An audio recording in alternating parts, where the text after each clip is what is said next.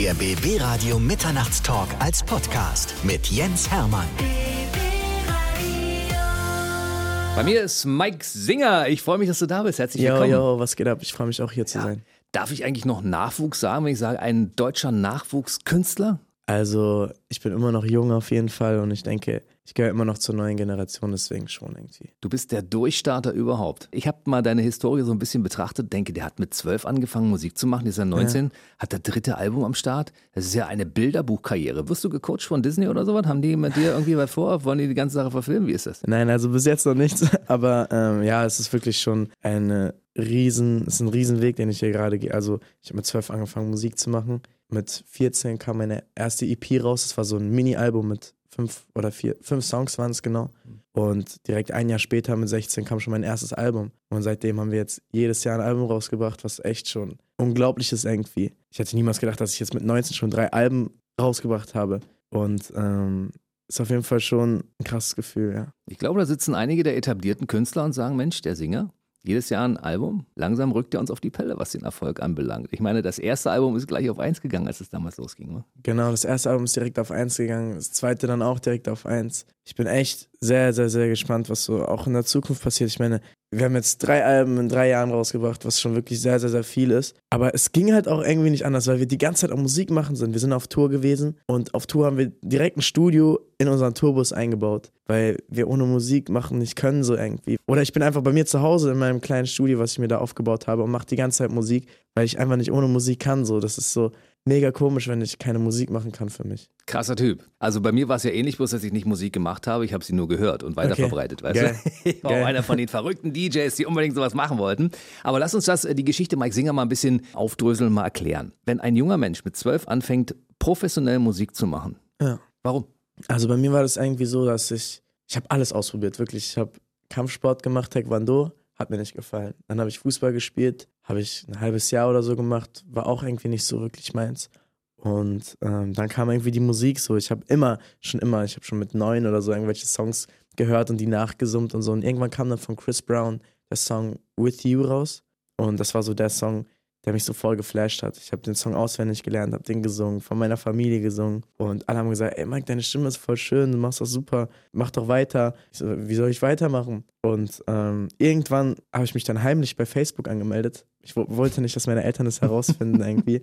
Weil es noch voll komisch war, so vor den Eltern so in den sozialen Netzwerken zu sein. Und habe mich aufgenommen, wie ich einen Song auf Klavier spiele. Ich, was war das, glaube ich? Bruno Mars, Count on Me oder so, irgendwie sowas. Habe es gepostet, aber direkt nach 15 Minuten oder so wieder gelöscht, weil ich gesehen habe, dass es 20 Leute aus meiner Schule oder so gesehen haben. Also direkt gelöscht.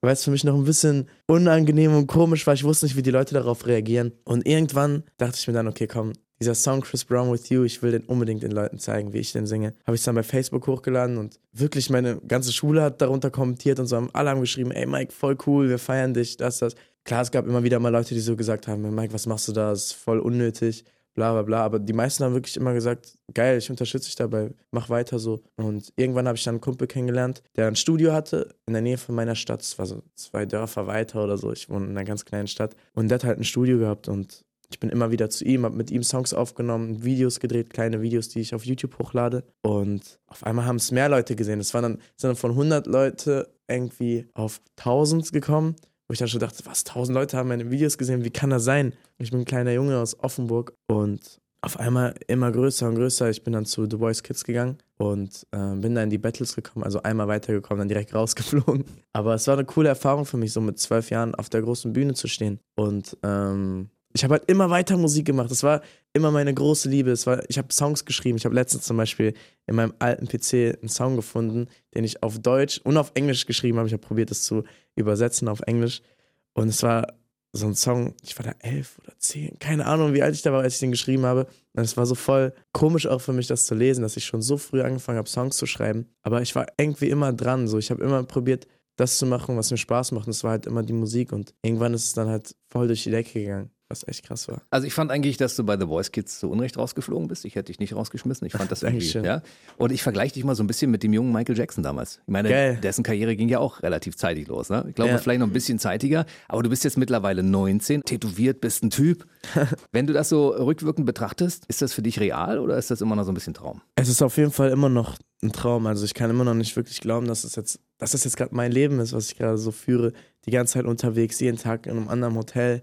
Manchmal muss man mich schon zwicken. Aber das Geile ist halt wirklich bei meiner Familie zum Beispiel, wenn ich zu Hause bin, ist alles immer völlig normal. So, ich vermisse meine Familie immer mega krass, wenn ich gerade so viel unterwegs bin. Und wenn ich dann zu Hause bin, mein Team versteht sich mega gut mit meiner Familie. Wir sind zusammen schon im Urlaub gewesen. Das, das und das. Und ich glaube, meine Familie hält mich so fest, so irgendwie auch, auch am Boden irgendwie, weil viele Leute würden ja, wenn man so viele Erfolge sozusagen gefeiert hat, voll durchdrehen oder so, aber ich bin da, glaube ich, einfach voll befestigt durch meine Familie und mein Team, weil wir einfach so eng miteinander sind und da bin ich auch mega glücklich drüber. Das ehrt dich auch, dass du die Bodenhaftung nicht verlierst. Aber trotzdem muss ich die Frage mal stellen. Du hast ja mittlerweile 1,5 Millionen Abonnenten auf Insta, ne? 350.000 ja. Facebook-Fans, über 700.000 YouTube-Abonnenten. Ja. Wenn du durch das kleine Städtchen Offenburg jetzt gehst, ja.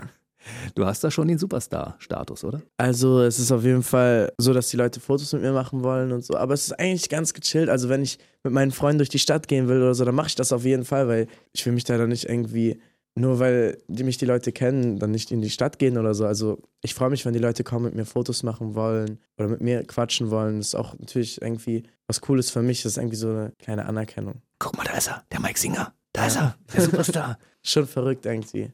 2018 gab es den Kids Choice Award. Genau. Als Lieblingssänger. Ne? Dann gab es den MTV Europe Music Award, den Bambi, den Bravo Otto. Du hast also mit 19 schon vier der großen Musikpreise, die anderen ihren ganzen Leben nicht kriegen. Das ist auf jeden Fall.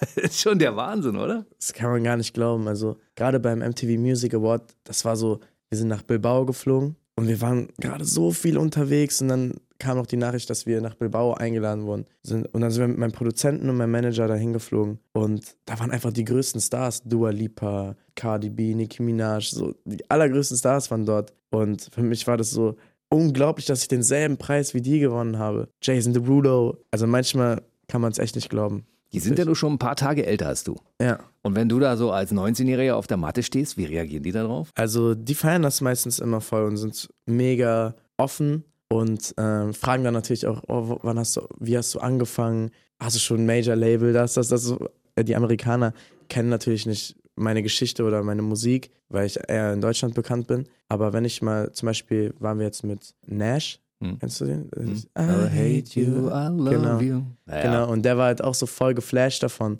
dass es so abgehen, abgehen kann in Deutschland auch. Und ähm, für, für, mich ist es natürlich auch immer voll krass, so andere Künstler zu sehen, die ich selber voll feiere. Zum Beispiel Jason Derulo ist für mich ein Vorbild auf jeden Fall. Also der tanzt krass, der macht krasse Musik, der dreht Filme, alles irgendwie so. Das ist, ich bin immer ein bisschen aufgeregt, wenn ich die Leute sehe, aber ja. Ich frage mich die ganze Zeit, wo holt der Junge das her? Du wirkst schon so welterfahren, so weltoffen, so gehst du mit einer Coolness in diese ganze Welt der Stars hinein. Das liegt, glaube ich, auch daran, dass du schon ziemlich viel auf der Welt rumgekommen bist. Also ich habe wirklich schon sehr viel von der Welt gesehen. Ich meine, wir drehen immer Videos, keine Ahnung. Wir waren jetzt zum Beispiel in Las Vegas, da habe ich die erste Single zu meinem Album Trip gedreht, das war Taub, haben wir in Las Vegas gedreht und ich war jetzt schon das dritte Mal in Las Vegas und bin immer noch keine 21. Das heißt, ich durfte nicht in Clubs feiern, ich durfte nirgendwo hingehen, ich durfte nicht mal auf Toilette gehen im Casino. Ich musste dringend auf Toilette, ich durfte nicht da reingehen. Das war richtig schlimm. Also, ja, ich habe schon ziemlich viel erlebt und ich glaube, ich habe einfach ein mega cooles Team immer mit mir. Viele sind ein bisschen älter, dann habe ich meinen Schlagzeuger zum Beispiel, der ist auch immer dabei und der ist gerade mal zwei Jahre älter als ich so. Und irgendwie sammelt man auch Erfahrungen miteinander und mein ganzes Team erzählt mir auch von ihren Erfahrungen und man ist miteinander und erzählt sich die ganze Zeit irgendwelche Stories, erlebt voll viel miteinander und da wird man auf jeden Fall schnell selbstbewusster. Früher war ich voll schüchtern, also ich war wirklich mega, mega schüchtern mit 12, 13, 14, 15. Ich habe mich nichts getraut, auch wenn es darum ging, irgendwie Frauen anzusprechen oder so. Ich habe mich nie getraut. Ich habe immer zu meinem Produzenten oder zu meinem Manager gesagt, kannst du sie für mich ansprechen? Ich traue mich nicht. Ich habe mich einfach nicht getraut. Aber irgendwann kam es dann so, dass ich selbstbewusster geworden bin. Ich glaube, es kam auch durch die ganzen Bühnenauftritte und mit der Zeit kommt es einfach, ja. Und jetzt brauchst du gar nicht mehr. Das heißt, die Mädels kommen zu dir und sprechen dich an. Ab und zu schon, ja. Musst du dich äh, retten vor, vor hysterischen weiblichen Fans? Manchmal ist es schon so, dass die Leute dann oder die Frauen ausrasten, wenn die mich sehen, mit mir ein Foto machen wollen, dann anfangen zu weinen oder sonst irgendwas. Aber ähm, ich probiere dann schon immer zu beruhigen und sie glücklich zu machen. Aber sonst, wenn ich durch die Straßen laufe und dann ein hübsches Mädchen ist oder so und die für mich ansprechend ist, dann spreche ich sie schon selber an. Also dann will ich nicht, dass sie zu mir kommt oder so. Ein Mann muss sich schon trauen. Jetzt sitzen viele Mädels von dem Radio und fragen sich, wie ist denn der Beziehungsstatus im Augenblick? Also ich habe gerade keine Freundin. Ich bin da Guck ganz chillig unterwegs und ähm, ich meine, wenn es kommt, dann kommt's. Aber bis jetzt ist es noch nicht gekommen. Mike Singer ist ein cooler Typ, aber er hat wenig Zeit, Mädels, das muss man an der Stelle mal sagen. Der ist ja permanent im Studio und baut irgendwelche neuen Alben zusammen oder ist auf Tour. Genau, ja. Wenn er schon mal in der Nähe ist, dann fragt ihn einfach. Genau, spricht mich einfach an. Meine Tochter ist ein bisschen älter als du und ich bin als Vater natürlich sehr stolz auf das, was sie macht. Wie ist es in deinem Fall? Deine Eltern müssen da durch die Decke springen vor Stolz, wenn sie sehen, was du hier auf die Beine stellst, oder? Also es ist wirklich so, dass mein Dad gerade, also ich bin am Anfang mit meinem Dad immer rumgereist, weil ich halt noch keine 18 war und mein Dad natürlich auch erstmal mein Team kennenlernen wollte. Es ging aber ganz schnell, dass wir auf einmal so ein enges Verhältnis mit dem ganzen Team hatten, mit meiner Familie, auch mit meiner Mama, mit meiner Tante, mit allen wirklich, mit meinem Onkel sogar, mit meiner Oma. Alle kennen sich so bei uns im Team. Und am Anfang ist mein Dad immer mitgegangen und irgendwann habe ich dann auch gesagt, Papa, ich meine, du musst jetzt nicht mit auf den roten Teppich kommen, bitte. Ich will auch mal alleine da durchlaufen. Die Leute denken sich auch, warum ist er die ganze Zeit mit seinem Papa unterwegs? Und mein Papa ich glaube, das hat ihn schon ein bisschen verletzt. Aber heute immer noch. Wir fliegen zum Beispiel mit dem ganzen Team nach Fuerteventura. Das machen wir immer, machen so Urlaub und ähm, chillen einfach miteinander. Machen wirklich nur Urlaub und entspannen, bevor die Tour losgeht. Und da sagt mein Papa auch, Mike, warum willst du mich nicht dabei haben? Ich will dich doch dabei Vater. haben, aber Papa, du bist mein Papa, ich kann dich nicht immer mitnehmen. Aber er ist auf jeden Fall unglaublich stolz. Der will wirklich überall dabei sein, wo es nur geht. Also wenn wir irgendwie in der Nähe von zu Hause ein Konzert haben oder Interviews haben oder sonst irgendwas, ist wirklich die ganze Family dabei. Da kommt nicht nur mein Vater alleine, da kommt dann auch meine Oma zum Interview mit, meine Tante, wirklich, alle wollen einfach dabei sein, alle wollen so viel wie möglich miterleben. Ja. Du hast ja die coolen Tattoos. Du ja. musstest ja vorher noch deinen Vater fragen, ob er zustimmt, wenn du dich tätowierst vor 18. Das ist auch eine witzige Story. Also, ich war 15 oder so, habe ich das erste Mal gefragt, ob ich ein Tattoo haben darf. Dann natürlich Nein gesagt. Dann war ich 16 und mein erstes Album kam raus, Karma. Und dann habe ich gesagt, Papa, ich will nur ein kleines Tattoo haben, bitte, das ist mir mega wichtig. Dann habe ich tausend Argumente rausgesucht und habe wirklich ganz, ganz viel gesagt. Dann hat er gesagt, okay, klein, können wir das machen. Das war das hier. Karma. Auf Karma, dem genau. linken Unterarm. Genau. Und er meinte, okay, klein kannst du machen, aber dann die nächsten erst, wenn du 18 bist, okay? Und dann sind wir zum Tätowierer. Am 20. Äh, Januar hast du zugeschlagen, direkt, ne? An genau, deinem Geburtstag. Genau, an meinem Geburtstag, am 20. Januar. Sind wir direkt zum Tätowierer. Ach so, nein, nein, nein, mit 16, ich habe es ja noch viel früher gemacht. Also, er hat gesagt, Mike, erst mit 18 weitermachen. Und dann kam schon mein zweites Album raus, mit 17. Und dann habe ich gesagt, Papa, bitte, ich will nur ein kleines Set zu machen. Dann habe ich mein ganzes Unterarm voll gemacht. Genau. Ja, das ist auf der anderen Seite des Arms, auf dem linken, ne? Komplett voll gemacht, den ganzen Unterarm. Und er hat gesagt, ja, das ist schön, aber warum so viel, warum so groß? Und so, Papa, wenn ich 18 bin, will ich sowieso mich voll tätowieren, so mäßig. Und er so, ja, okay, aber bitte jetzt wirklich mit 18 erst weitermachen. Und dann hatte ich schon, glaube ich, mit nicht mal 18 fast meinen ganzen linken Arm voll. Also irgendwie konnte ich ihn immer überreden. Aber auch nur, weil mein Dad war voll gegen Tattoos am Anfang, voll. Und auf einmal kommt er irgendwann zu mir, ja Mike, ich habe jetzt einen Termin beim Tätowierer gemacht. So, wie du hast einen Termin beim Tätowierer gemacht? Ja, ich mache mein, mein links und rechts beim Unterarm mache ich mir Tattoos drauf. Ich so, ja wie? Was? Du warst doch immer voll dagegen. Also ja, jetzt habe ich doch Lust drauf bekommen, weil du auch so viele hast. Mhm. Da habe ich gedacht, okay, wenn du welche machen kannst, dann kann ich auch welche machen. So, auf dem rechten Arm ist ja. jetzt Trip drauf, das Album Nummer drei. Das heißt, du hast noch genug genau. Fläche auf dem Körper für die nächsten 20 Alben der nächsten 20 Jahre oder wie ist das? Schauen wir mal. Also mir ist auf jeden Fall wichtig, alle meine Alben zu tätowieren. Damit habe ich angefangen und ich will das auf jeden Fall weitermachen. Aber ich weiß ja nicht, wann ich das nächste Album mache und. Ich weiß es. Wann? 2020. Schauen wir mal. und 21 kommt dann das Album Nummer 5.